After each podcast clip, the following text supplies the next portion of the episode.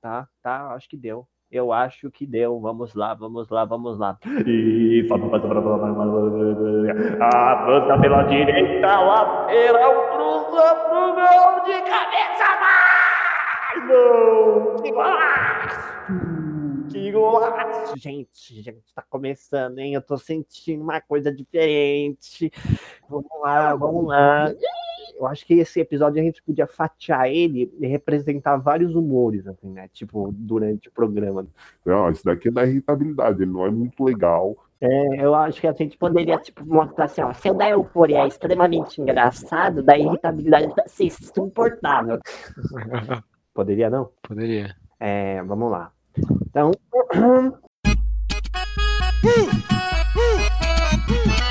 cara de São Paulo é foda. Eu acho que o Fábio é uma inspiração. Vi o Marlon dançando o último tango de Paris. Aí, é o Siri Cascudo? Não, aqui é o Patrick.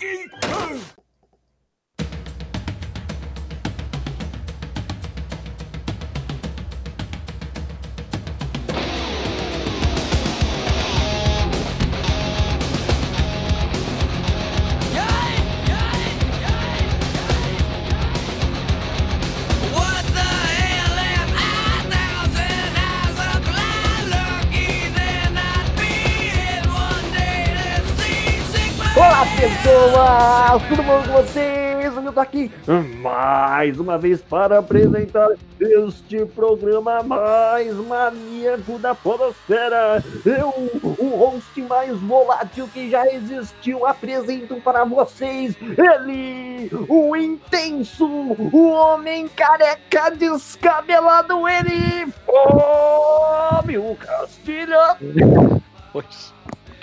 Careca descabelado é terrível.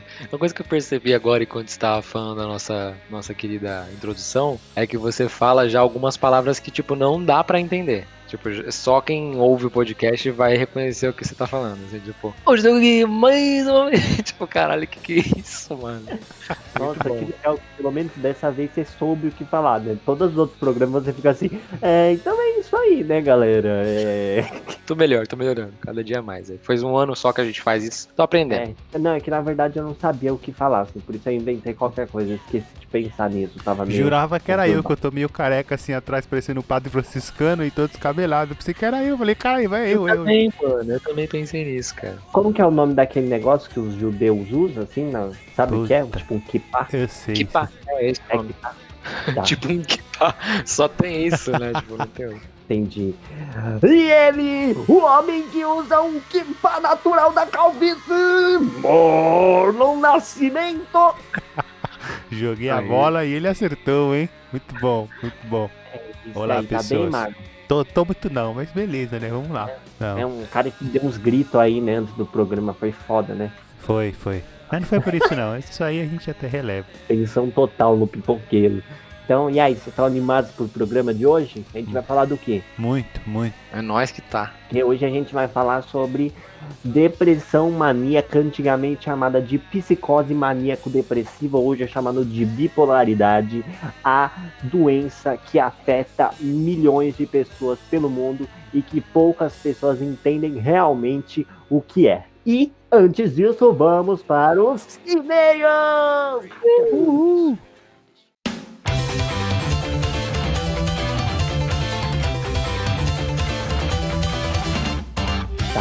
Não, agora é sério, agora é sério, eu vou conseguir. Mas não é pra começar o programa, é pra você fazer os e-mails. Tá bom, então vamos lá. Olá, pessoal! Não, é, é, errei, desculpa, gente. Então, aqui estamos finalmente nos nossos e-mails. Eu sei que vocês adoram, porque todo mundo manda muito e-mail, chove na nossa caixa de entrada, e-mail pra cacete. Gente, antes de começar o programa, queria falar pra vocês que você gosta do nosso programa, se você se diverte com ele, se você acha ele importante para a sociedade, você pode compartilhar ele com alguém. Você pode, sei lá, publicar no Stories, você vai poder, sei lá, baixar no aplicativo lá do seu coleguinha, mostrar para ele como que ouve, bota o fone no ouvido e aí você vai disseminar a nossa palavra. Que eu não sei se você já percebeu, mas a gente não é muito bom de né, publicidade e tal. A gente tá tentando, eu prometo. E e antes dos e-mails, eu queria mandar um grande salve para o zelador do meu prédio, Carlos. Tá aí, ó, fazendo um trampo do caralho aqui dentro do condomínio. dentro do condomínio. Esteja salvado. Você quer mandar um salve para alguém, Fábio? Ai, hoje eu não tenho salves, não. Tô tranquilo, tô, tô de Vai. boa. Nunca tenho- Faz tempo que eu não tenho um salve, né? Puta, mano. Não, eu queria dar um, dar um salve. O, o meu, meu amigo sempre, de- sempre dou esse salve pra ele, o Arthur Yuka. Ele tá fazendo um trampo nas redes sociais lá de publicar textos, poemas maravilhoso, sensacional. Brabo. Então conheçam e apoiem um artista independente como ele que tem, assim, potencial pra, assim, deixar Herman Hesse no chinelo. Eu acho legal o quadro que ele tem no, no Instagram que ele comenta, né? Faz tipo. Escreve sobre nudes. As pessoas mandam nudes pra ele, mano. Eu, eu acho surreal, velho. Eu nunca vi isso na minha vida. Procurem lá no Instagram, Arthur Yuka. Você quer mandar um salve pra alguém, Marlon? Safadinho, hein, Arthur? Ah. É, eu quero mandar um salve pras meninas do Achante, que eu nunca mandei um salve. Eu acho que eu mandei naquele programa que não deu certo. mandar um salve pras meninas, tá aí na correria com nós e pá. E tá sempre ouvindo nossos programas, comentando. E ouçam lá as Achantes, quatro mina preta, ó. Trampo finíssimo. Muito bem, muito bem. Se você quiser aparecer aqui, não é muito difícil, hein? Se você quiser aparecer aqui nesse momento, é só você mandar um e-mail para podcastpipoqueiro.hotmail.com. E aí, minha gente, agora vamos para os e-mails.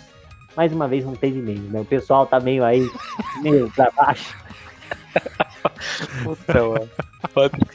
Fica mal, né? Ele dá um degrade. Patrick, assim, eu na- acho que a- é a pandemia. Quando passar, o pessoal vai mandar e-mail. Fica tranquilo. Ah, é. Não, tem tudo a ver, né? Tem, As pessoas tem. vão estar na rua Tem. para mandar e-mail. Não, é sério, assim, se você tá ouvindo é, essa- essa terceira vez que a gente tá fazendo o, o quadro de e-mails sem e-mails e você não mandar um e-mail agora pra gente, assim, eu peço que você nem ouça mais o episódio, sabe? tipo, vai embora. tá? Não, fica aqui, por favor. É, Gente, se quiser mandar e-mail, tá tudo bem. O quadro de e-mail sempre vai existir, porque ele é legal, ó. Eu posso falar coisas assim aleatórias, como por exemplo, o álbum rosa do Kirby é muito bom. E agora vamos finalmente para o programa Patrick do passado do futuro.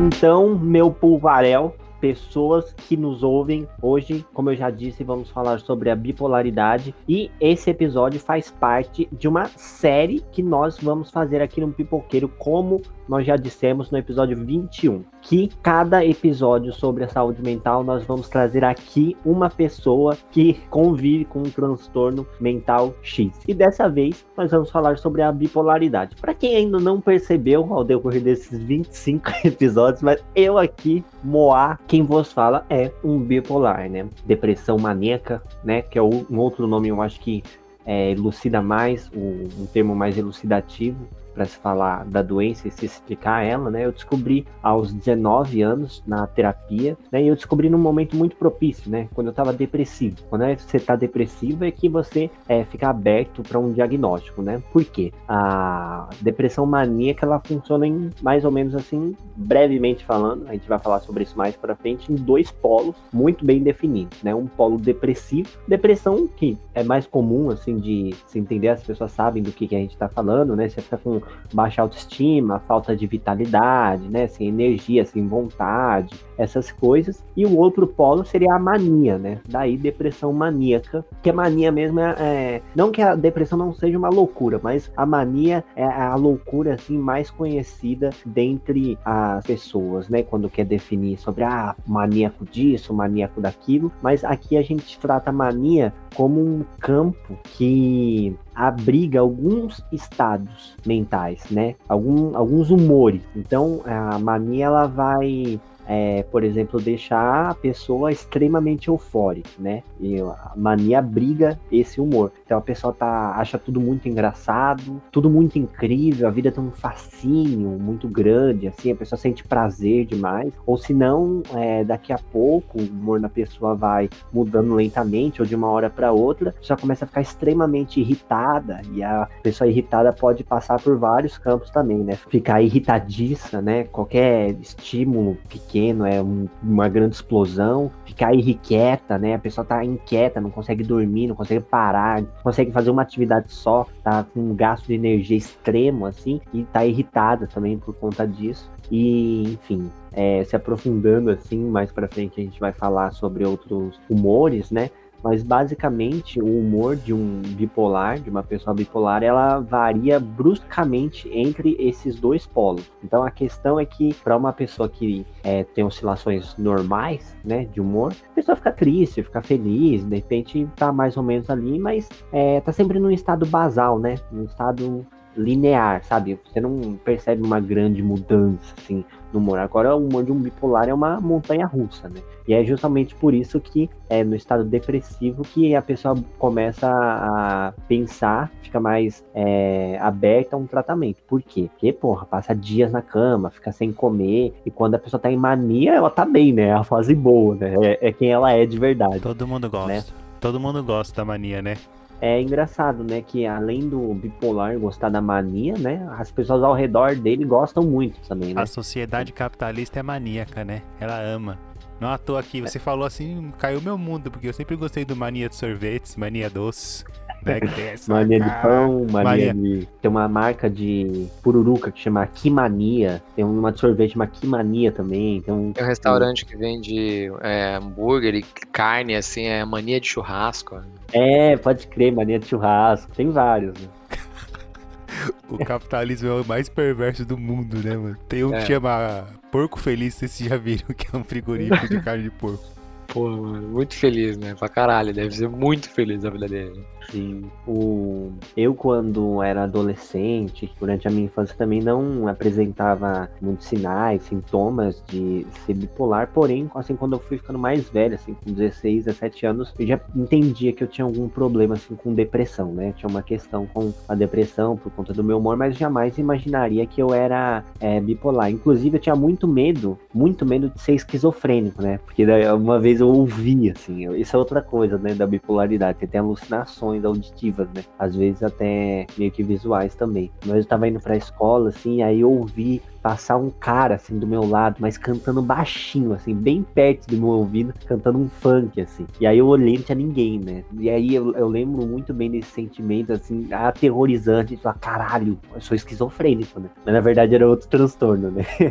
é engraçado quando a gente analisa as coisas assim, sem muito suporte teórico, a gente não sabe, né? Mas enfim. É, você, você falou isso e eu me lembrei que uma vez teve uma menina que, quando a gente era adolescente, foi lá na casa dos meus amigos, a gente se reunia, e ela chegou falando que ela tinha transtorno de bipolaridade. E eu lembro que depois que ela saiu, todo mundo ficou assim, eu também tenho. Não, eu também tenho. Nossa, tem dia que eu tô bem, tem dia que eu tô ruim. Acho que era legal, né? Você falar sobre o que, que é a diferença de uma alteração básica de humor, né? De um dia você tá bem, outro dia você tá ruim, que acho que é uma coisa que acontece mesmo. Que tem uma causa, né? Tem uma causa e efeito. E quando as coisas acontecem sem muito controle. É, na verdade é é uma coisa humana, né? A, a gente não tem um, um humor 100% linear, né? Que a gente tá feliz o tempo inteiro ou triste o tempo inteiro, não é uma coisa sólida. Às vezes você tá bem, às vezes tá mal, acontece coisa na sua vida. Só que do bipolar é uma questão. Tô falando aqui bipolar, gente, mas é, é o termo que usam hoje, né? Mas a palavra maníaco-depressiva, assim, ela é muito melhor pra falar desse transtorno. né? Eu acho que é uma coisa que é importante quando a gente fala de é, bipolar, é uma coisa que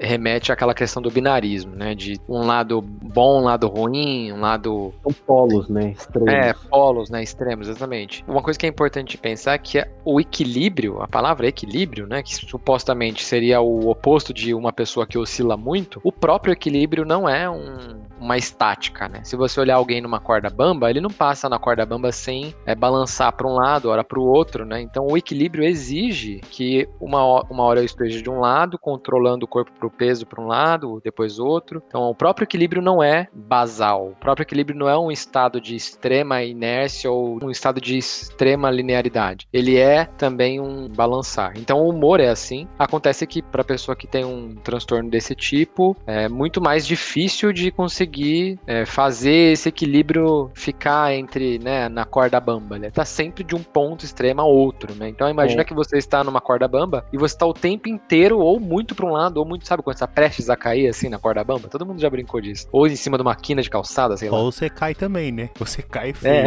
Cai pra É, caralho. então, e aí o foda é que as pessoas confundem, né? o- Tipo, uma oscilação saudável de humor. Tipo, ah, nossa, semana passada eu tava tão feliz, hoje eu tô triste. Com humores extremados, né? Porque aí quando a gente diz bipolaridade, você tem uma ideia de que são duas coisas. Mas na verdade são várias coisas, né? Dentro de si. Você só consegue analisar e perceber que tem um- toda uma mistura ali quando você começa a fazer um tipo de tratamento, né? E as atitudes, por conta dessa intensidade, né, por conta dessa é, voluptuosidade, que é uma coisa extrema, assim, uma mudança muito grande, é, as, as atitudes são muito extremadas. né? Por exemplo, para mim, uma coisa que é extremamente difícil assim, se, é, de fazer é uma coisa que não faz sentido para mim. Assim, é muito difícil. Para a maioria das pessoas é difícil também, mas elas conseguem lá fazer bem feito e tal. Olha, fazer uma coisa para mim que não faz sentido é assim, é um- uma montanha que eu tenho que vencer todos os dias, né? É, é muito, é muito, muito difícil mesmo. Então eu já desisti de grandes coisas assim da minha vida, né? Por conta disso, né? Não conseguia terminar nada, né? Por exemplo, na faculdade, né? O terceiro semestre, que é o semestre mais é, conturbado, que você está se adaptando à faculdade, que a faculdade mostra que ela é mesmo. Foi o semestre que eu desisti, sabe? E eu saí da faculdade e, tipo, hoje eu não tenho nada,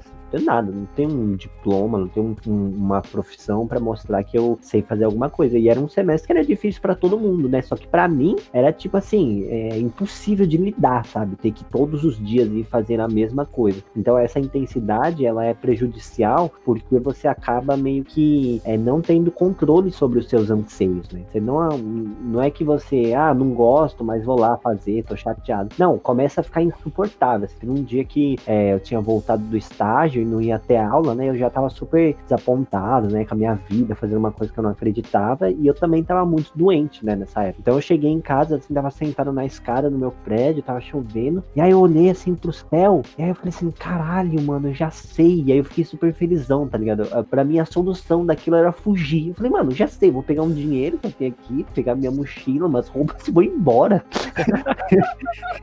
Foda. Muito bom exemplo esse. Não, é cara. sério, eu comecei a, tipo, pensar, assim, em cidades que eu poderia ir, assim, nunca contei isso pra E ninguém, tem gente lógico, que faz mas- isso, né? Que tem transtorno bipolar e faz isso. Tá na rua, tá na Exatamente. rua aí. Ex- Exatamente, tem gente que vi- vai viver na rua, assim, porque não aguenta viver dentro dos conformes, né? É muito difícil, é muito difícil. E aí, enfim, é, eu desisti dessa ideia, mas a questão é que você começa a fazer conexões quando já tá em mania que são irracionais. Você não consegue mais raciocinar. É como se o campo da, da sua mente que fosse racional para tomar decisões lógicas é, tivesse danificado, entendeu? É isso que a mania faz, assim. Ela deixa você meio que fora de uma fora de condições saudáveis para tomar decisões para sua vida, né? Enfim, aí eu saí da faculdade, me arrependi pra caralho, né? Poderia, por exemplo, eu era da sala do Marlon, né? Eu poderia estar me formando agora, né? Mas é, provavelmente também eu enfrentaria esse mesmo conflito a, o curso inteiro, né, velho? Eu acho interessante. Antes eu queria retomar, falar bagulho da bipolaridade. É interessante como essa doença foi mudando de nome chegou na bipolaridade. Logo, hoje em dia, que a sociedade que tão preza por, eh, por esses polos, né? Direita, esquerda, né? Progressista, conservador. Como, como se as coisas não se conectassem, né? Na própria bipolaridade, o Patrick já me explicou, ele pode falar melhor. Quando você toma remédio é pra poder atingir, é, é cessar um pouco a mania, porque a, é a mania que vai levar você à depressão, tá ligado? Então, dentro da própria bipolaridade existe uma conexão e existe toda essa complexidade de sentimentos que o Patrick explicou. Não é uma coisa assim, uma coisa isolada da outra, não se conecta, são polos, tá ligado? As coisas se conectam. Mas o que o Patrick me fa- falou e eu fiquei pensando é o quanto dentro de um curso de psicologia, um transtorno mental não tinha um lugar de acolhimento, tá ligado? Então já falei muito dentro da, da faculdade, é, para professores e tudo mais, é, isso mostra porque a gente faz a faculdade nossa é privada, né? Então mostra também que ali a gente é, somos meros produtos do mercado, né? É como que a faculdade de psicologia, ela não tá cagando pra saúde mental dos alunos tá ligado? Porque assim, se fosse uma faculdade que prezasse, tá ligado? E, e, e o Patrick, ele já, professores já tinham reconhecido que provavelmente ele tinha esse transtorno, né? Que a gente conversando com o professor do corredor já tinha reconhecido. Seria a faculdade falar assim: não, calma aí. Já que esse aluno, aqui é uma faculdade de psicologia que tem psicólogos e esse moleque tá passando por um, um transtorno e a gente reconhecer esse transtorno, vamos tratar ele de uma forma diferente. Vamos acolher esse cara. Ele não precisa seguir uma norma, porque ele não consegue. Pra ele, naquele momento, era impossível seguir a norma, tá ligado? O cara ficou num momento depressivo assim, no, na época de prova, tá ligado? E assim, perder prova da faculdade, todas as provas, pra você recuperar depois, a média da faculdade era 7. É, mano, é praticamente impossível, tá ligado? Então, assim, é interessante pensar isso, assim, mano, como as faculdades estão se cagando pra saúde mental das pessoas, tá ligado? Estão tão pouco se fudendo para isso. E isso não é, não é a faculdade, a sociedade em geral. Não existe acolhimento possível, porque é tão normatizador a nossa sociedade que qualquer transtorno mental que force a pessoa a sair dessa norma, ela que se foda, ela que vai pro hospício, ela que vai pra rua, ela que vai para outro lugar, porque nessa sociedade ela não tem lugar, tá ligado? Sim, e o que é louco é que o diagnóstico que você recebe é no corredor, né? Os seus amigos, pessoas falam, olha, eu acho que você é bipolar mesmo, né? Uma vez até a Fabiana me contou depois, né? Que é uma amiga nossa também na faculdade, é, que estava comentando com o Fábio, né? Falando assim, não, eu acho que ele é bipolar de verdade mesmo, né? As pessoas têm essa mania de ficar chamando os outros de bipolar, de que tem toque, mas ele de, de fato parece muito, né? E a questão é que foi justamente nesse momento, é, nesse arco, que eu comecei a buscar um tratamento, né? Que eu nem nem sabia que eu tinha, né? Nem sabia que eu tinha um transtorno, assim, que é, era justamente essa causa que dificultava muito a minha vida, né? Que fazia assim ser muito, mas muito mais difícil para mim do que para qualquer outra pessoa. Porque, por exemplo, a gente tá falando aqui de oscilação de humor, né? É, para quem não conhece, nunca conviveu com alguém assim, pode pensar, pô, mas aí você já sabe, né? Você vai fazendo as suas coisas e aí você vai lidando com isso. Não é bem assim, né? Não é simplesmente as suas atitudes que são extremadas. Suas atitudes elas são extremadas porque as suas emoções, os seus sentimentos, eles são intensos, assim. É como se você vivesse uma montanha russa constante. Você não tivesse um momento de paz, de tranquilidade, e falasse, pronto, agora eu tô bem, né? E aí quando eu busquei tratamento psicológico, que eu comecei a fazer terapia e eu descobri isso, eu falei, caramba, agora isso faz sentido total, né? Por que, que eu desisto tanto das coisas? Por que, que eu é, tô tão bem? Por que, que eu tô fazendo fazendo essas coisas que eu tô fazendo, por exemplo, no momento que eu comecei a fazer terapia, o meu humor tava oscilando mais do que nunca, assim. É difícil explicar ao decorrer de tanto tempo que aconteceu, mas é, durante a minha vida, é, a maior parte do tempo meu humor oscilava assim. Eu ficava bem depressivo, algumas semanas, assim, um tempo considerável, e aí em pequenos episódios é, eu ficava maníaco. Só que no tempo que eu tava depressivo, era às vezes era uma, uma depressão mais branda, às vezes eu ficava, é, quando acontecia alguma coisa, ficava pior mesmo. E aí, quando eu ficava maníaco, eu tinha um pico de energia, né? Que eu gastava, que o meu cérebro desregulado nesse ponto gastava energia demais. E aí, ou eu ficava extremamente eufórico e, tipo, fazendo muita brincadeira, saía, dava muita risada, achava tudo muito incrível, ou ficava muito irritado, ou muito inquieto. E aí, quando esse pico passava, eu voltava a ficar depressivo, né? Isso foi mais ou menos assim a, durante a minha vida. E aí, uma vez, um, um cara me disse assim: É, mas é, isso pode mudar, né? Eu falei: Não, mas comigo foi sempre assim. Mano, aí, tipo, depois, velho. depois era como se fosse o contrário. Assim, como se eu tivesse em mania o tempo inteiro. E aí eu tinha pequenos momentos de depressão. Então, nesse momento que eu comecei a fazer terapia, é, eu tinha um momento, assim, de uma semana bem depressiva, né? De ficar na cama, não comer, não tomar banho e tudo mais. E aí depois eu tinha, assim, muito tempo de mania. E aí, quando a mania passava, a depressão era muito mais forte. Porque conforme vai passando o tempo que você tá sem tratamento, a doença vai se agravando cada vez mais. Então a mania vai ficando mais severa. E porque a mania vai ficando mais severa, que você tem um, é, um sprint, sabe? Você gasta energia demais em pouco tempo, a depressão também ela vai ficar mais severa. Então, nesse momento, eu tava. é, a maior parte do, do meu dia eu passava na rua, assim, sabe? Muito louco, conversando com um monte de gente na rua que eu não sabia quem era, fazendo amizade e de bom humor, né? É, não necessariamente eu tava numa fissura foda, mas era como se a mania meio que assentasse. E aí fosse o meu humor normal ali. E a questão é que isso influencia diretamente na sua vida, né? O- a- nas suas decisões. Tipo, de manhã eu, sei lá, ia pra terapia um dia. Aí a, eu saía da terapia, eu ficava em Itaquera um tempo. Eu passava em Guaianazes, conhecia umas pessoas assim do nada em Guaianazes, ficava conversando com umas pessoas é, em situação de rua, ia pro meu bairro, ia pra uma festa à noite. Então não parava nunca, né? E aí foi quando eu, eu descobri que eu era bipolar, eu ainda demorei um tempasso pra completar o tratamento, né? Que não é simplesmente você ficar fazendo terapia. Você fazer terapia é, é muito bom que você consiga racionalizar as questões que você não entendia. Mas durante a- esse momento de terapia, eu fiquei mais ou menos um ano e meio, o meu humor passou a oscilar mais ainda, né?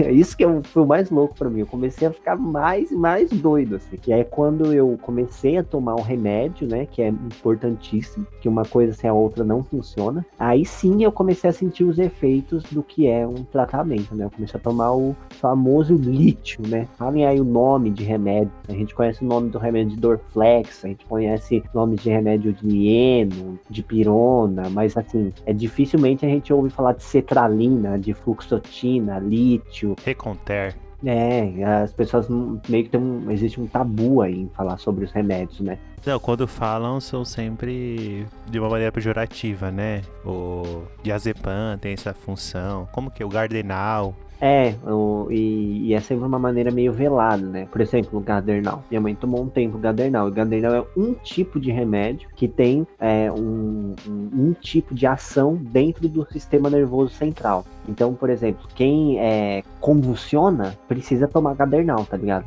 Porque é anticonvulsivo e esse anticonvulsivo é Gadernal, simplesmente por atuar naquela área. E tem uma classe de remédios que são assim. Então a gente não tem um, um conhecimento de remédios por conta do tabu que as doenças têm, né? Ah, Gadernal é remédio de louco. Ah, esse tal remédio é remédio de louco, né? E tudo mais. Não, é, eu, eu fico pensando se. É que assim, na verdade, a gente tava falando sobre mania, né? Sobre esse estado é, acelerado e exagerado de velocidade mesmo, né? É, e eu fico pensando o quanto que isso tá presente na nossa cultura, né?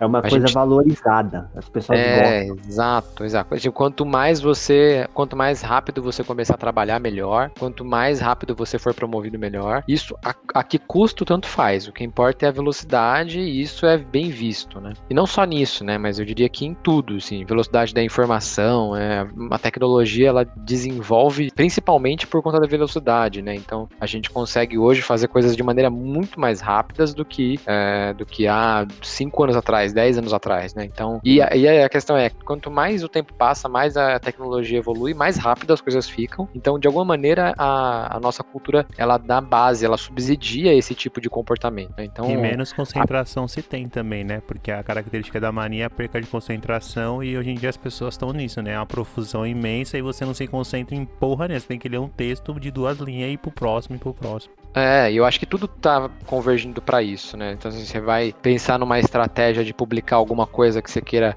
que você tá escrevendo ali e tal, você tem que saber que no Instagram ninguém vai ler. Você vai ter que, né, colocar uma imagem, né? Igual a gente tá falando aqui, né, algumas, algumas reuniões atrás, a gente tava falando sobre isso, né? Pô, eu queria publicar um texto. Mas no Instagram ninguém vai ler, vai ter uma imagem ninguém vai conseguir ver, porque as pessoas não param ali. É- ali não é um lugar de reflexão, é um lugar de simplesmente passar a coisa, a informação simplesmente passa por mim, né? Eu fico, eu fico pensando quando a gente fala desse assunto, quanto que esse elemento é um elemento forte da nossa cultura e ah, não só não da nossa cultura, mas do nosso modo de vida, né? Que é o modo de vida capitalista. Então tudo vira um consumo, tudo vira um mercado, tudo vira uma possibilidade de adquirir, ter uso fruto rápido daquilo e acabou, né? Tudo é tudo é consumido na velocidade, né? O que eu queria também dizer com isso é que é importante a gente discriminar bem que a doença mental, o distúrbio mental, ele não é oriundo de uma questão biológica. Ah, Ele tem uma, pode ter uma inclinação por ali, mas ele é, é, subsidiado principalmente pelo modo como a cultura se organiza e como a sociedade porta aquilo, né? É, é igual o Marlon tava falando sobre a faculdade, né? A faculdade não, não é um espaço para pessoas que têm esse distúrbio, né? E para outros também, né? Então não é um espaço em que a a pessoa vai se sentir acolhido, em que ela vai poder ter uma, uma métrica de avaliação diferenciada e que vai ter um, um apoio ali relacionado àquele problema ou aquelas dificuldades que venham a surgir por conta do transtorno. Então você percebe claramente que vão criando-se espaços em que essas pessoas não acessam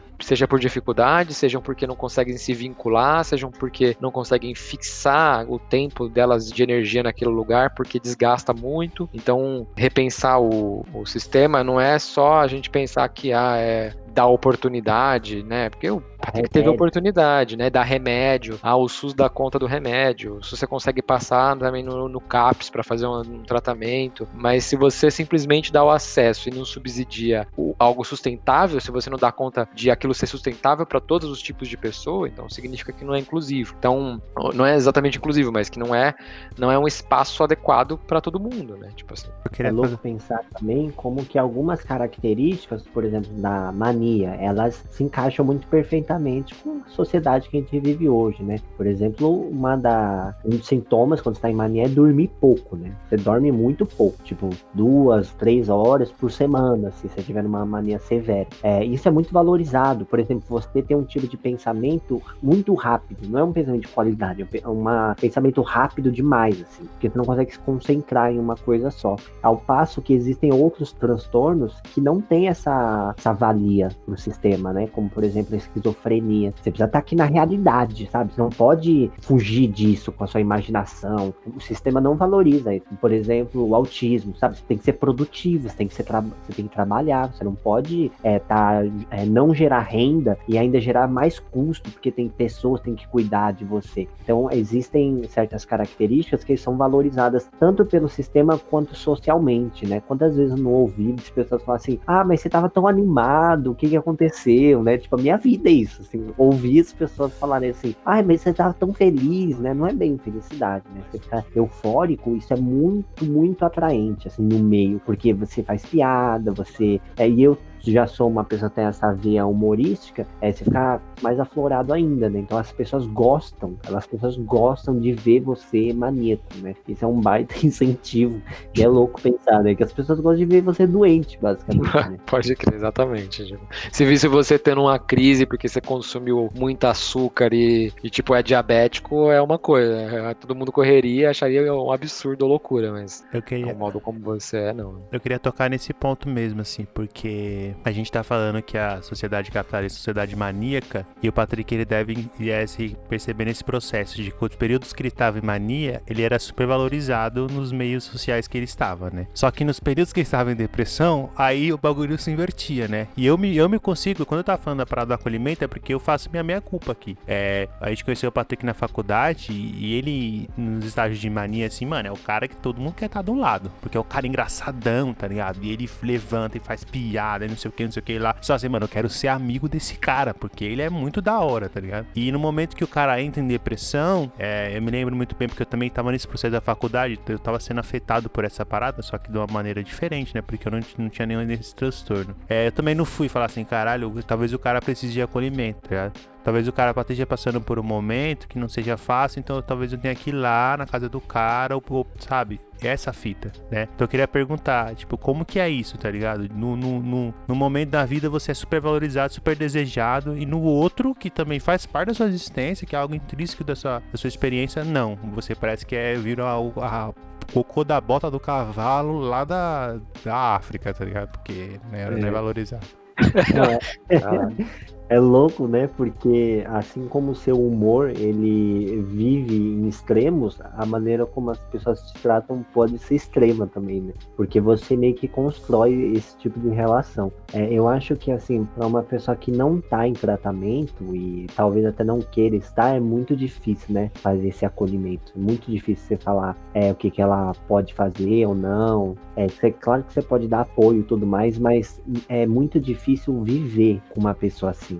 É, e eu digo assim por experiência na vida, né? É muito difícil conviver com uma pessoa bipolar, velho. Em, em tratamento ou não, assim, é muito difícil, porque é, a pessoa tá mudando constantemente, assim. E assim, existem pessoas temperamentais, você tem que lidar com elas e tudo mais. Existem pessoas que são é, mais volúveis também, é, você precisa lidar com as pessoas mais com uma pessoa que é bipolar. É extremamente importante que as pessoas que convivem com alguém que tem transtornos que faça terapia também, né? É uma pena que a terapia ela não é tão bem difundida é, no Brasil, acho que também no mundo, é não só por questões econômicas, mas também por preconceitos sociais sobre a terapia. Porque a pessoa que convive com uma pessoa bipolar, ela, de certa forma, ela precisa dar um suporte, mas ela precisa de suporte também. Então, eu acho que ao decorrer da minha vida, eu percebi assim que é muito difícil estar do meu lado.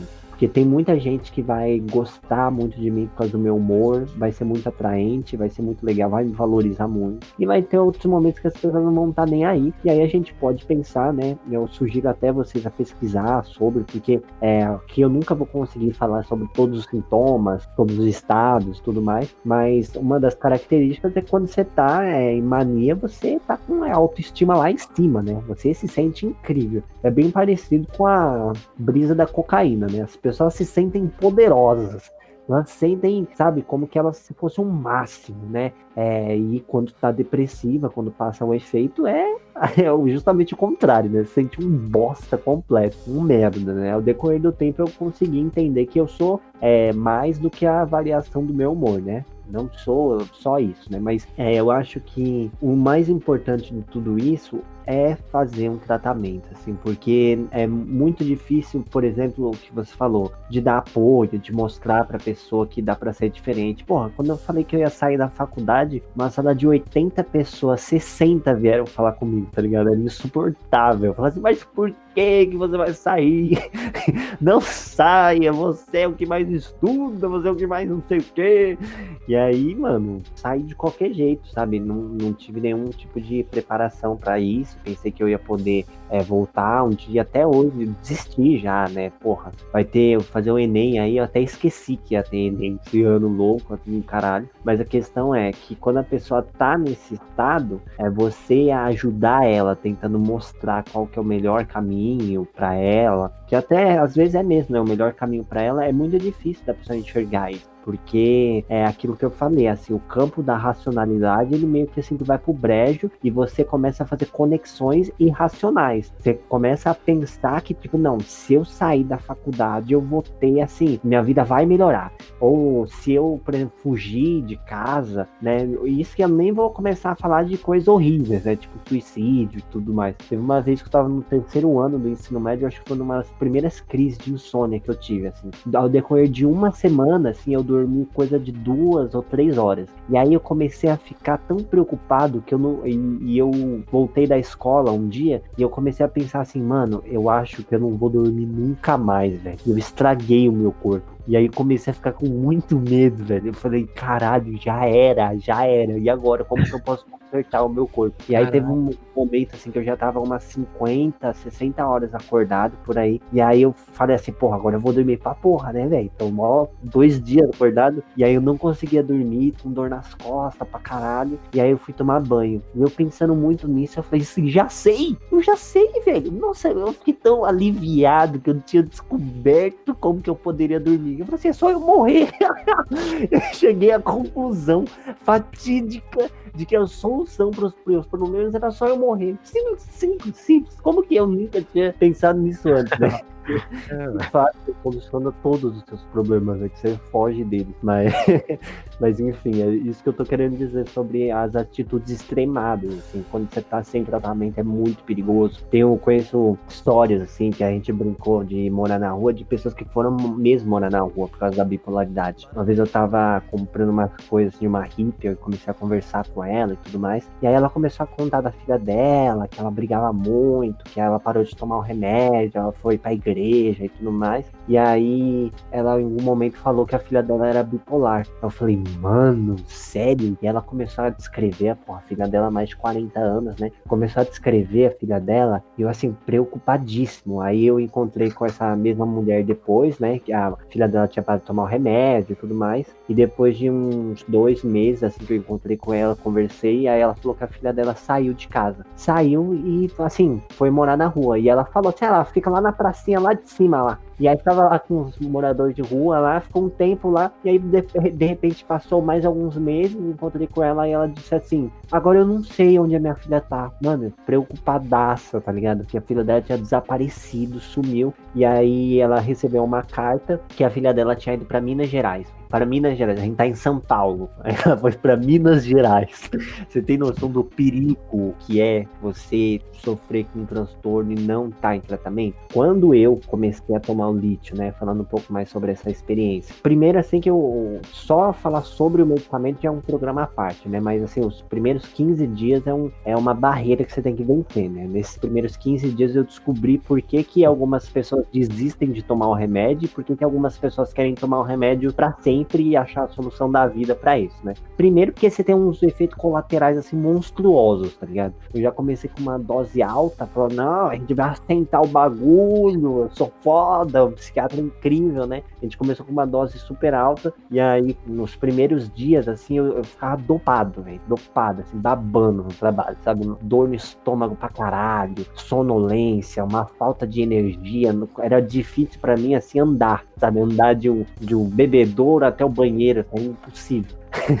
Subir uma escada, então nem se fala, nem entre outros efeitos colaterais. E aí quando passou, assim, eu me lembro bem, foi duas semanas certinho. Quando passou, eu tava andando um dia na rua, assim, e eu tava me sentindo tão bem, mas não tava eufórico, eu tava me sentindo, sabe, em paz, tranquilo.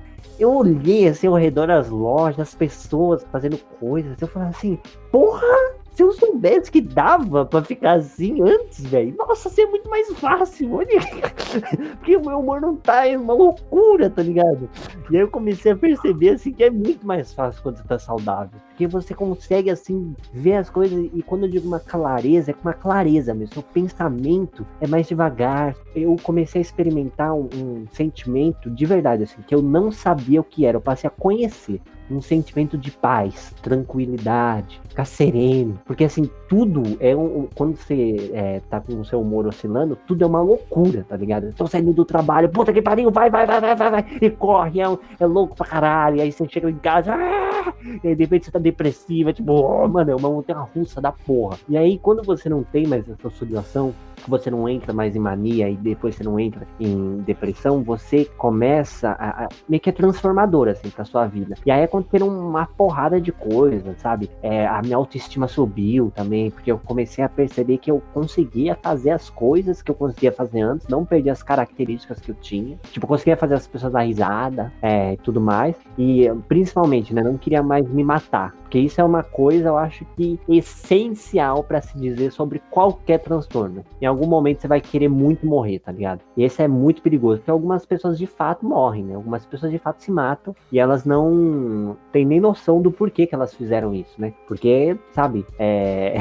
por exemplo, do bipolar, é um sofrimento que você vive que é difícil de uma outra pessoa assim que não é bipolar conceber a magnitude do que que é você, sabe? Por exemplo, o término de um relacionamento, né? Pra todo mundo é difícil, né? Você até quando você quer, quando você não quer. Mano, eu terminei com uma menina, velho, em 2018, a gente ficou pouco tempo, amava ela, né? Era apaixonado. Mano, ela terminou comigo eu acho que durante uns 20 dias, assim, eu chorava da hora que eu acordava até a hora que eu ia dormir. Eu chorava no ônibus, no trabalho, no banheiro, chorava no refeitório, chorava enquanto eu jantava, todos os dias tá ligado? Queria morrer, era uma merda, né? Fiz planos, inclusive, super perigoso isso, né? Porque você, de fato, você, é, é assim, para acontecer alguma coisa mais séria, assim, é um pulo, né? E tem gente que vive uma vida inteira que nem sabe que é bipolar, que nunca fez nenhum tratamento, ou que sabe, nem né, nunca fez nenhum tratamento, e é, vive essas oscilações de humor constante e vai se agravando cada vez mais. Né? Meu pai é um exemplo, né? Sou bipolar porque não porque eu usei muita droga na vida, Porque o meu pai ah, é. usou também, vai. Usou também. Não, não, jamais. Bipolar não pode se lugar, gente. Se você tem algum distúrbio, algum transtorno, qualquer tipo de droga que altere a sua consciência é um agravante, entendeu? Então, não façam isso. Ó, conselho do Patrick aqui, hein? Conselho do Patrick. Inclusive, ó, se não tiver transtorno, quem sabe, às vezes. Mas se tiver transtorno, pode mesmo, ok? Ai, você falou isso, eu lembrei que o Jung fala isso, né? Que tem duas formas de se suicidar. Tem a forma que você vai lá e consome o ato na hora e pum, acabou. E tem a forma que você vai se suicidando homeopaticamente. Tá que é você ter uns transtornos e você morar na rua, né? E não criminalizando a rua, porque eu gosto muito da rua, mas se expor aos perigos e à vulnerabilidade da rua, usar droga pra caralho, né? Enfim, então você vai se matando também aos poucos, tá ligado? É, aquela teoria do Freud é uma bosta, né? A academia inteira rejeitou, mas todo mundo hoje adora falar a pulsão da morte. Eu, eu adoro me reunir com jovens da psicologia e falar sobre coisas que nem eles sabem, né? Porque a pulsão da. Foda-se a pulsão da morte. Ninguém liga pra isso. Mas, de fato, ele tava certo. a pulsão da morte, ela tá por aí, né? As pessoas estão querendo se matar mesmo. Seja é, fazendo comportamentos de risco, né? Dirigindo carro a 100 por hora na marginal, seja é, bebendo uma taça de vinho, um cigarro toda manhã, mas de fato as pessoas querem se matar e algumas é, conseguem fazer isso de maneira visceral, né? Dilacerar isso num ato só. E a questão é que a gente precisa falar sobre isso, né? Porque se a gente não fala sobre isso, as pessoas continuam morrendo, né? Não importa. Ah, eu sou contra as pessoas se matar. É sério que você é contra? Tipo, as pessoas vão pro inferno. Tipo, mano, as pessoas vão morrer, as pessoas continuam morrendo, tá ligado? Não importa a sua opinião. Esse que é o negócio. As pessoas adoram dar opinião, né? Não, porque não sei o que, foda-se. As pessoas vão continuar morrendo. E enquanto a gente não tratar isso como uma questão de saúde pública, como uma questão de dar assistência para pessoas com transtorno ou não, sabe? Aquele seu primo, aquela sua prima que não fala muito, que é depressivo, aquela fulana, aquele fulano que é meio esquisito, que ninguém consegue conversar direito, sabe? Essa pessoa vai continuar assim, é, remoendo um sofrimento e em algum momento alguma coisa pode acontecer, né? Então, se a gente não falar sobre esse tipo de tabu, sabe, mais pessoas vão morrer. Então não tem por que a gente esconder de falar assim, ai não, eu nunca pensei. Mano, tem um. Eu não lembro exatamente a estatística, mas assim, muitas pessoas já, em algum momento da vida, já cogitaram isso. Sabe qual que é a taxa de suicídio de pessoas que se suicidaram entre os bipolares? São mais de 8%, velho. Uma taxa altíssima, altíssima. As pessoas morrem por causa disso. E são mais assim de 20% que já tentaram. Já não é que pensaram assim, falar, ah, não, fazer pulando, não, que já tentaram. Então, imagina de quantas mortes a gente poderia evitar, né? Militei agora. É isso aí, a gente tá no setembro amarelo, né? Vamos lá. Boa, vamos, lembrar fa- disso, a, né, gente, cara? a gente, dois psicólogos e um estudante desertor, falando, a gente nunca falou de setembro amarelo, né? gente? É péssimo. Exatamente. Mas o, o Patrick me fala também, e ele falou da terapia, da psicologia clínica, que eu gosto, valorizo muito e, e usufruo. Só que eu fico pensando também na, na minha área preferida, que é a psicologia social, quanto também a gente vai começar a tratar os transtornos mentais pela, não pela via individualizante da parada, tá ligado? Que é assim, a pessoa tem que se tratar. É óbvio, se a pessoa tem um transtorno, ela tem que se tratar. Mas a sociedade também tem que aprender a lidar com as diferenças de, de personalidade que aquele transtorno traz para a pessoa. Tá ligado? O que, que eu quero dizer com isso? É, eu aprendi muito tempo, e até hoje tenho meus atritos com o Patrick, mas eu, eu aprendi a lidar, porque eu acho que o que tem de interessante, se é o que eu posso dizer assim, se querer glamorizar um transtorno, no transtorno, é que ele quebra a temporalidade normatizadora da sociedade capitalista. Ele, ele destrói no meio, tá ligado? Porque assim, não há coaching, não há palavra, não há método que vai fazer um bipolar no estado depressivo levante da cama. Você vai chamar o melhor coach, é, não dá, tá ligado? E quando o cara tá irritado, mano, não bate de frente com o cara. Fica na tua, tá ligado? Deixa o cara lá, sabe? Então, assim, eu acho que isso a gente aprende bastante a se relacionar com as pessoas de uma forma que, assim, não existe uma regra pra me relacionar. Eu sei que com o Fábio, se a gente tentar, eu vou chegar pra ele e falar, não, mano, beleza. tudo- Eu sei que com o Patrick não é dessa forma, tá ligado? Posso chegar pra ele e falar, vai tomar no seu cu, você é um babaca do caralho, isso aqui, porque ele tá irritado. Então, assim, eu tenho que aprender a me relacionar com as pessoas de uma forma diferente, tá ligado? E outra, Sabe? é até bem perigoso, viu? Você ficar xingando bipolares por aí.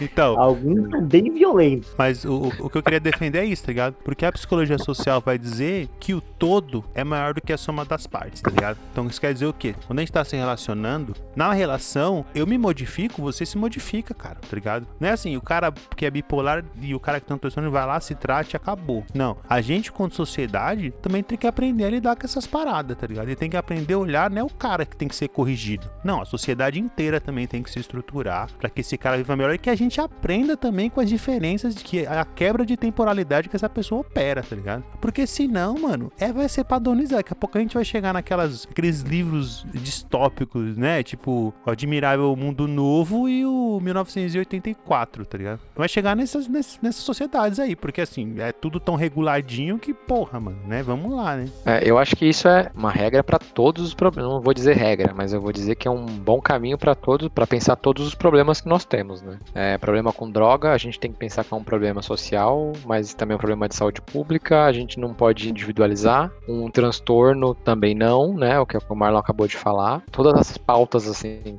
que a gente puder trazer para esse embate de que a gente é responsável, né? Tem muita gente que fala assim, ah, fulano não, né, não consegue nem sustentar a própria vida, vai ter um filho, né? Tipo assim, aquele filho, a gente fala assim, ah, a responsabilidade dele, se fudeu, né?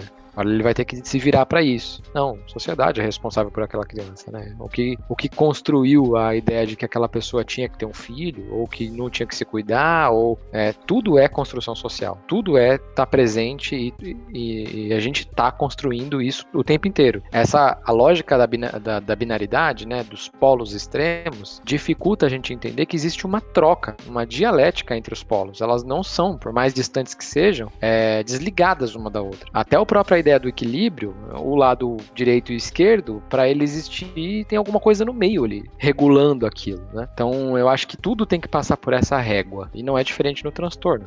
Não é diferente. A gente falou de vício né, no último episódio. Não é diferente em vício, né? O que cria o vício é o modo como a gente se organizou. As contingências da nossa vida levaram a gente a entender que é dessa maneira e que o ponto de virada é, é todo dia. Todo dia a gente tem que pensar em como que a gente está se relacionando com as pessoas e como que a gente está se relacionando com a pessoa aqui. Como é que eu entendo a ideia de uso de, de um usuário de droga? Como é que eu entendo a ideia de ter um transtorno? Né? Eu conheço quem tem, eu, eu convivo, eu trabalho com quem tem, é, e como que eu trabalho? Como que eu me relaciono? Como é que é a vida dessa pessoa? Então, é importante conhecer isso, né? Eu até ia tentar hum, também fazer uma pergunta nesse sentido, assim. É, todo mundo que tá ouvindo aqui esse episódio, que tá, né, pensa no seu dia, assim, você acorda, né, vai, sei lá, toma café, depois vai trabalhar, depois vai almoçar, depois volta, trabalha, trabalha, vem para casa, termina suas coisas em casa, enfim. Eu queria perguntar, por exemplo, pro Patrick, me fala assim, um dia, se você tivesse que pegar a média dos seus dias, assim, como é que, como é, que é o momento que você acorda ali, enfim, me conta um pouquinho assim dessa rotina. Olha, bem que eu queria que tivesse uma média, assim. bem que eu queria que fosse assim, ah, não, é normalmente assim, é sempre uma loucura do caralho, entendeu? Por exemplo, uma vez assim, é, eu tava subindo no ônibus e aí o, o, ônibus parou no ponto e tinha muita gente subindo, então não dava pro motorista fechar a porta, né? E aí o, o pessoal tava passando a catraca, e aí um engraçadinho lá, amigo do motorista, falou assim: vai, vai, pessoal, vai, vai, dá um passinho assim, vai dar um passinho. Aí eu continuei andando, ele, vamos, pessoal, precisa fechar a porta. Eu olhei assim, eu falei, caralho, você não tá vendo que não dá pra subir? Porra! Então a questão é, é que a, existe ali um, um limiar, assim, entre tação e querer matar as pessoas. E esse limiar é bem curto, né? Por, por, exemplo, às vezes eu nem tô tão irado assim no momento, eu tô suave, mas aí uma pessoa consegue me desestabilizar, né? Tipo, uma vez eu tava com um colega assim chegando na estação de trem, sim, eu pego o trem, e aí a gente foi para descer assim a escada, aí um cara trocou um, um olhar assim comigo, aí ele chegou assim para mim era bem numa fase que eu tava bem libertária, assim, falou, não, eu só faço o que eu quero, eu não vou mais ser impelido pelas forças da sociedade patriarcal, que eu sou foda. E aí o cara chegou assim pra mim e falou: Olha aqui, ó, tô vendendo bilhete, você quer bilhete? Aí eu falei assim, não, não quero não, valeu. Aí ele falou de novo, ele falou assim, mas tem bilhete que é 3 reais o bilhete. Eu falei, não, eu não quero o bilhete. Na terceira vez que ele falou assim, olha aqui o bilhete, eu falei, eu não quero essa porra desse bilhete. Você entendeu que eu não quero o bilhete? Enfim, basicamente é assim o meu dia, né? Algumas pessoas vão me matar em algum momento. É uma brincadeira. É, esse tipo de coisa acontece, mas não acontece o tempo inteiro também. É, a questão é que é muito imprevisível, né? Por exemplo, hoje eu tô tratamento legal, assim, mais ou menos, né? Não tô fazendo terapia, devia estar. Eu tô em tratamento legal e tal, né? Mas quando eu tô estável, as coisas, elas se fluem mais ou menos como deveria ser. O que não impede com que o meu humor oscile ainda, né? Isso que é o mais louco de se pensar. Então, mesmo em tratamento, perfeito lá, dose, lítio, ouro, melhor psicóloga do mundo, um abraço, Priscila Calisto, um abração me ajudou muito nessa vida. Mesmo assim, tipo, o meu humor ele vai oscilar e eu preciso lidar com isso, né? Não é uma, não é como se eu fosse uma pessoa entre mil aspas normal. Mas aí a questão é que eu preciso lidar com isso. E falando sobre isso, é, foi justamente quando eu iniciei essa nova temporada de terapia com a Priscila que eu entendi que eu sou muito mais do que um bipolar. Eu entendi que a doença ela faz parte da minha personalidade, ela faz parte de mim. Ela não define quem eu sou. Uma outra pessoa bipolar vai ter outras características. Se a gente chamar aqui em outro momento uma pessoa que sofre de um transtorno de humor, um borderline, um bipolar, a gente vai ver que são outras questões, por mais que seja parecido, por mais que seja questões que a gente fala, nossa, é tão igual, né? Até eu, quando converso com uma pessoa dessa, eu falo, uau, mas ainda assim, a, aquilo não é um definidor do que, que a pessoa vai ser. É apenas um, uma doença está emaranhado nela, assim como uma pessoa que tem diabetes, não define a personalidade dela, né? Por que, que a gente precisa é, definir a personalidade? Ah, não, esquizofrênico, o cara é cabreiro mesmo, loucaço, né? É o tipo, pessoa que é hipertensa, a gente não fala, ah, hipertensa lá, é, né, é explosiva, ela é não sei o que. Não, é uma doença fisiológica, assim como ah, uma doença mental é uma doença mental, né? E ponto e acabou. Vai interferir ali, mas não vai definir de fato quem você é. Você é mais do que isso. E isso eu acho que é a principal chave para você conseguir lidar e conviver com uma pessoa que tem um transtorno. É você entender que ali reside um ser humano igual a você com as suas questões, como, por exemplo, quando eu fico eufórico, quando eu fico irritado, quando eu fico depressivo, quando eu fico inquieto. É por um motivo. Não é do nada. Meu humor oscila, às vezes, do nada, mas, sabe, eu fico triste, eu fico, eu fico bravo, por motivos, sabe? Quando eu sou injustiçado, quando uma atendente fala pra eu pegar uma senha errada e eu fico duas horas esperando e não posso ser eu fico puto pra caralho, entendeu? Uma vez, não, eu quero aproveitar contar essa história aqui. Uma vez, mulher falou assim: não, pode pegar essa senha, pega essa senha é do caralho. Essa senha ela vai dar uma passagem pro céu pra você.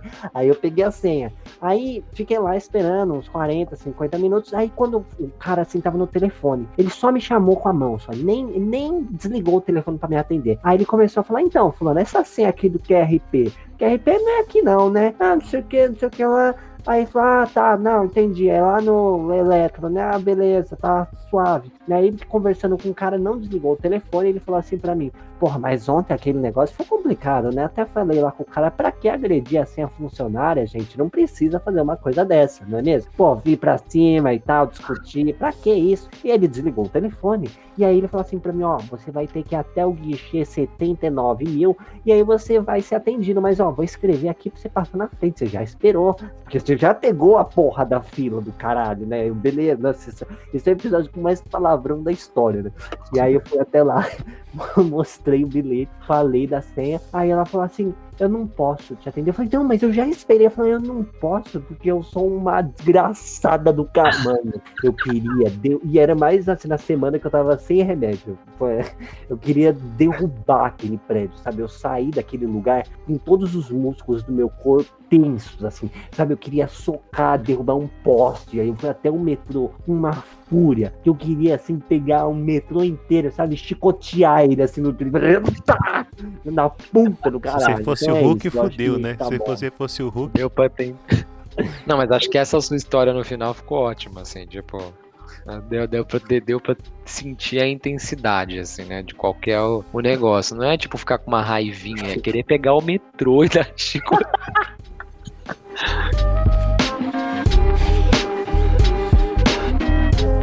Então, minha gente, agora as nossas dicas sobre bipolaridade para que você possa conhecer mais sobre esse assunto. Eu recomendo a todos ler o Wikipedia. Ler o Wikipedia é sempre sensacional, ele ensina muitas coisas, vem as referências do Wikipedia principalmente. Eu aqui recomendo uma das séries mais lindas, uma das séries mais fabulosas, uma das séries mais incríveis que eu assisti em toda a minha vida da Netflix, chama Spin Out. Olha, gente, de verdade, assista essa série. Eu não sou muito fã de estigmatizar é, distúrbios em personagens, porque são só ficção e tudo mais, mas essa série ela é impressionante. Assim, ela foge dos padrões de ai, é, atípico, ai, nossa, depression in the strangers. Foda-se eles. Spin Out é maravilhoso. Não se trata apenas de uma bipolar, mas é uma personagem patinadora no gelo que tem uma mãe bipolar. Ela vive relações, ela namora, ela tem uma vida e Além disso, ela é bipolar. Então assistam Spin Out. O que você quer indicar pra gente rapidamente, Fábio? Eu quero indicar o livro do Dostoiévski, O Duplo,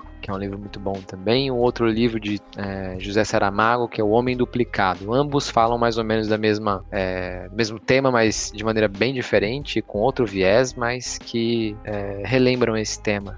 Eu quero indicar um livro que eu descobri sozinho, ninguém me deu não. Foi Uma Mente Quieta, né? Sozinho, assim, no mundo eu achei muito o Patrick que me deu de presente. É um livro De muito bom. aniversário! De aniversário, verdade. É um livro muito bom e também indicar o Instagram do Patrick, é Satrick, que pra vocês verem que uma pessoa bipolar também é foda pra caralho, assim. Então é isso. Principalmente, os bipolares são os mais fodas. Principalmente. Quando eles não Então- estão irritados, eles são mesmo. É, quando eles não estão irritados, até que eles são legais. Mas eu acho que é o transtorno mais da hora, assim. Se for comparar com os outros, você- se fosse pra escolher, eu escolheria esse. Porque é mais da hora. Você vai ver os grandes gênios da humanidade. São o quê? São, ah, hipertensos? São, tem glaucoma? Não, são bipolares. Não, mentira, gente, tô brincando. É, de verdade. Leiam sobre a bipolaridade. É muito legal. E nós ficamos por aqui. Digam tchau, galera. Tchau! Tchau! Pronto, finalmente.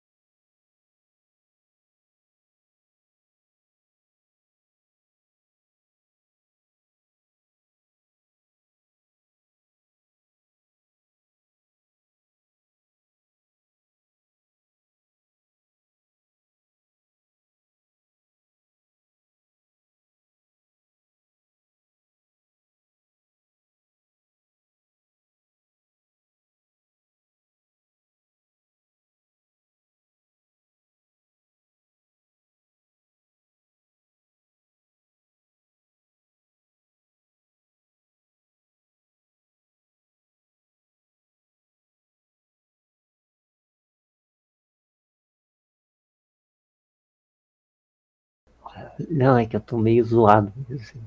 Mas é isso que eu falei, assim. Tô zoado hoje, mas talvez, assim, pelo próximo mês inteiro eu não vou estar bem também. Então, não tem muito o que fazer, assim, nesse sentido. Porque agora eu tô bem irritado, né? Eu tô sentindo que tá se segurando, assim, pra caralho. É, não, eu tava fazendo os negócios antes e nada funcionava, assim. As máquinas, elas escolhem o momento certeiro. Ideal. É, e aí, mano, as coisas que não.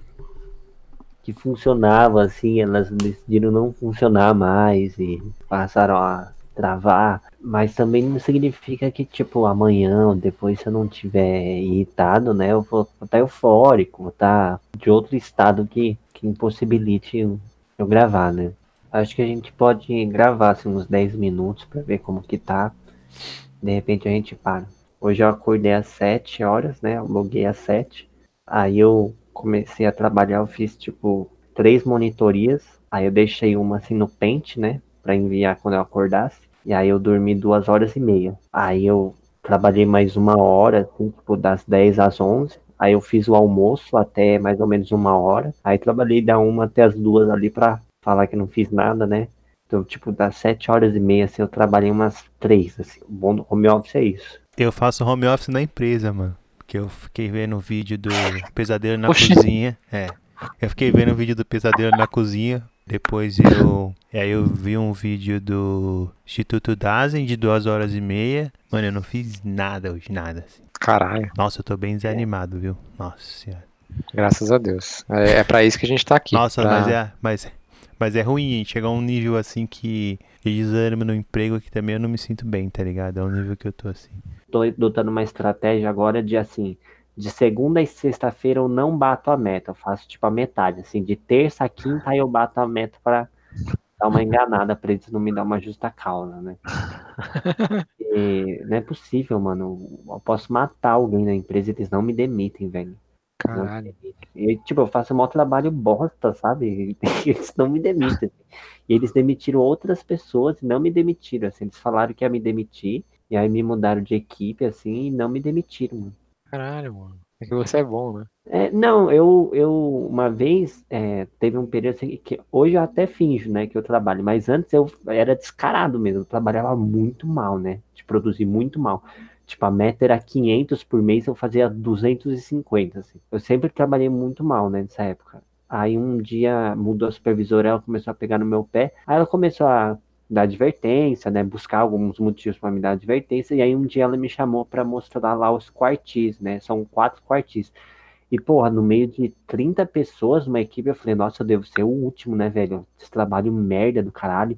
Aí ela começou a falar lá sobre o meu trabalho, né, que eu entendia o processo. Que isso que é o pior, né? Eu sei mais ou menos como que faz o trabalho, né? Trabalho de bosta. E aí ela falou assim, e você tá no último quartil, Patrick, você tá no último quartil. Aí eu falei, é, devo estar, né? Aí ela mostrou a tabela, ela não mostrou o nome das outras pessoas, mas eu nem era o último, tinha gente pior que eu. Falei, mano, como, velho? Como? pior. Tô, tô fazendo o maior esforço pra ser o pior aqui. Mano, é aí que tá, velho. Essa empresa, a competição pra ver quem é o pior.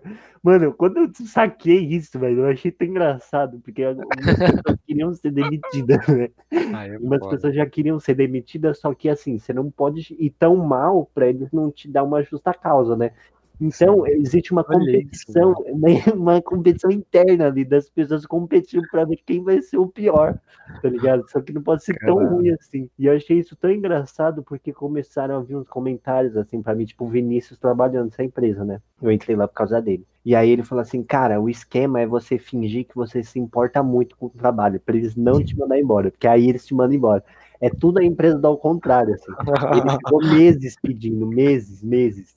Aí quando ele desistiu, ele falou assim: ah, não, tudo bem, eu vou ficar aqui então. Aí mandaram ele embora. E assim, não foi a primeira pessoa a me falar isso. Aí teve uma, uma vez que, tipo assim, eles demitiram uma galera, assim, do nada. Demitiram uma, uma manada de pessoas. E demitiram um monte de gente, tinha 5, 6 anos de empresa que trabalhava super bem, tá ligado? E deixaram um monte de embuste lá. Aí eu comecei a sacar, assim, que essa empresa, ela não tá nem aí. Não tá nem aí, sabe, se tá batendo meta, não. Ela ganha dinheiro de outra forma, é com contratos de aluguel de PA, né? E porque, por exemplo, no começo desse ano, tava para trocar o supervisor, né? Tipo, o supervisor ia mudar, ele ia para outra empresa, outro esquema lá, né? Tipo, a gerente saiu da empresa e levou ele junto, tá ligado? Mas ele meio que mentiu, falou que não era isso. E aí é, ia trocar de supervisor e ia trocar também de assistente, né? Ia trocar meio que ali dois cargos. E aí no começo do ano teve uma menina que ela também não levava o trabalho muito a sério e tal, né? E ela faltou 15 dias seguidos em janeiro, na virada do ano, assim. Ela faltou 15 dias seguidos. E aí a empresa não mandou ela embora, deu uma advertência, né? Uma comida de rabo. Aí passou dois meses quando esse supervisor saiu, aí ela foi promovida para assistente. E aí todo mundo ficou, caralho, como assim, velho? E aí isso, é, promoveram mais uma pessoa lá para supervisora. E outra vez também, eu acho que nessa empresa eu aprendi grandes coisas assim sobre a humanidade. Foi só o lugar onde eu vi que as pessoas elas dão secado para as coisas mais irrelevantes assim do mundo. Né? Tipo, na época que eu entrei lá, ninguém ganhava bônus variável, né? Era tipo assim, ninguém mesmo. E aí tinha tinha uma tabela, uma planilha que dava para ver no sistema que era liberado entre os primeiros que mais produziram. Não que os que tinham mais qualidade, mas sim os que mais produziram. E aí eu cheguei, né? Foi nesses meses aí que eu comecei a fazer hora extra, conhecendo a galera. E aí tinha uma mulher que sentava do meu lado que ela, tipo assim, a meta era do dia 15 até o dia 14 do mês que vem. Ela batia a meta em, em 15 dias. 15 dias ela fazia 100% da meta. E aí ela fazia tipo 100, 200%. E aí sempre tinha uma outra que ficava competindo com ela. Ficava sempre assim, lutando pra se igualar, mas ela nunca conseguia. Então a meta era 500 por, por mês, ela fazia tipo 800, tá ligado? Era um bagulho, mano, assustador. E aí a outra,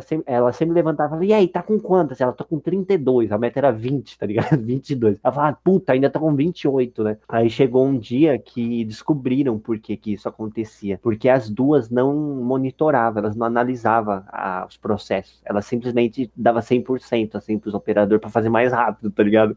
Então elas estavam competindo só para ver quem era o primeiro. Elas nem queriam nada, né? Era só para saber quem era o primeiro. E aí eu achei isso tão engraçado porque as pessoas, o mínimo de poder, né, que você demonstra assim, elas querem lutar por isso. Imagina tipo o que que acontece em grandes corporações, né, em país, no governo, e elas lutavam por causa disso. E aí elas ganharam, eles já tinham descoberto isso, né? E aí elas ganharam em dezembro uma folga por causa dessa produção que elas fizeram. E aí no mês seguinte elas foram promovidas para assistente, aí tira, para assistente não, para baixista. Tiraram elas do que elas faziam para fazer outra coisa. Eu acho que é mais uma punição, né? Na verdade, mas promoveram elas assim para outro cargo. Por isso que eu comecei a perceber que essa empresa dá ao contrário, assim, quanto pior você for, melhor você vai ser. Para você ser demitido, você tem que comprar a revista de cheats, né, da empresa, de você tem que saber qual que são os, os cheats, pra você É. fazer o código certo, assim. né? É, tipo isso. E aí o cara chegou assim pra mim e falou: Olha aqui, ó, tô vendendo bilhete, você quer bilhete? Aí eu falei assim: Não, não quero não, valeu. Caralho, eu tô no autódromo aqui. Porra, peraí, eu vou fechar essa desgraça dessa janela. Eu acho que isso aí tem que ficar no. Pronto, voltei.